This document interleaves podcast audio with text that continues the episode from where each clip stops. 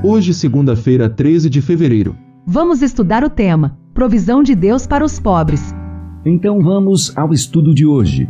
Embora Deus tivesse prometido abençoar grandemente seu povo, não era seu desígnio que a pobreza fosse totalmente desconhecida entre eles. Ele declarou que nunca deixaria de haver pobres na terra. Haveria sempre no meio de seu povo aqueles que colocariam em ação sua solidariedade, ternura e benevolência. A lei de Deus concedia aos pobres o direito a certa parte dos produtos da terra.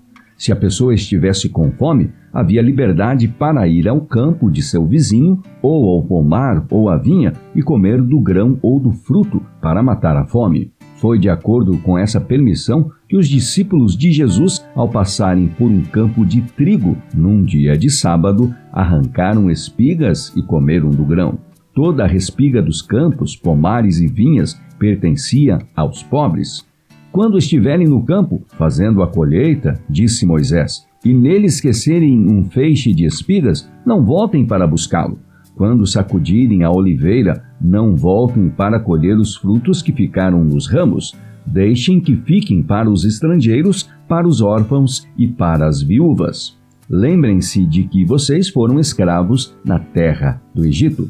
Texto baseado em Deuteronômio 24, dos versos 19 a 22, também referência a Levíticos 19, versos 9 e 10, e o livro Patriarcas e Profetas, páginas 465 e 466.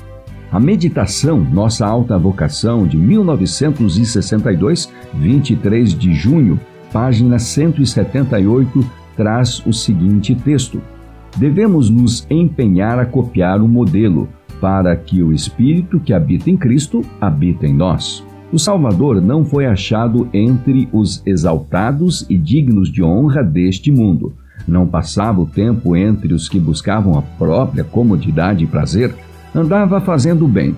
Sua obra era ajudar os necessitados de auxílio, salvar os perdidos, erguer os abatidos, quebrar o jugo de opressão dos que estavam em servidão curar os atormentados e dirigir palavras de compaixão e consolo aos aflitos e aos tristes. Requer-se de nós que imitemos o modelo, ergamo-nos e trabalhemos procurando beneficiar os necessitados e confortar os aflitos. Quanto mais partilharmos do Espírito de Cristo, tanto mais veremos o que fazer por nossos semelhantes.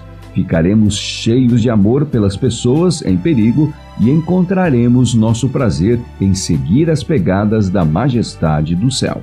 Há muitos para quem a vida é uma luta árdua.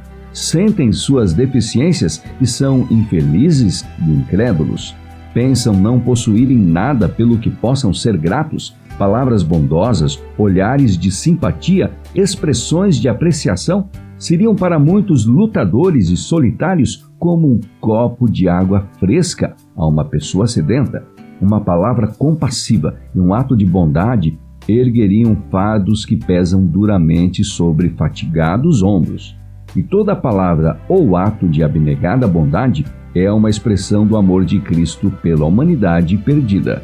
E o último texto de hoje é extraído do Maior Discurso de Cristo, página 21, baseado em Salmo 41, dos versos 1 a 3, e diz: Há uma doce paz para o espírito compassivo, uma bendita satisfação na vida de esquecimento de si mesmo em benefício dos outros. O Espírito Santo que habita no coração e se manifesta na vida abrandará corações endurecidos e despertará simpatia e ternura.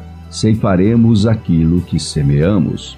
Bem-aventurado é aquele que ajuda os necessitados. O Senhor o protege, preserva-lhe a vida e o faz feliz na terra. Não o entrega à vontade dos seus inimigos. O Senhor o assiste no leito da enfermidade. Quando doente, tu lhe restauras a saúde.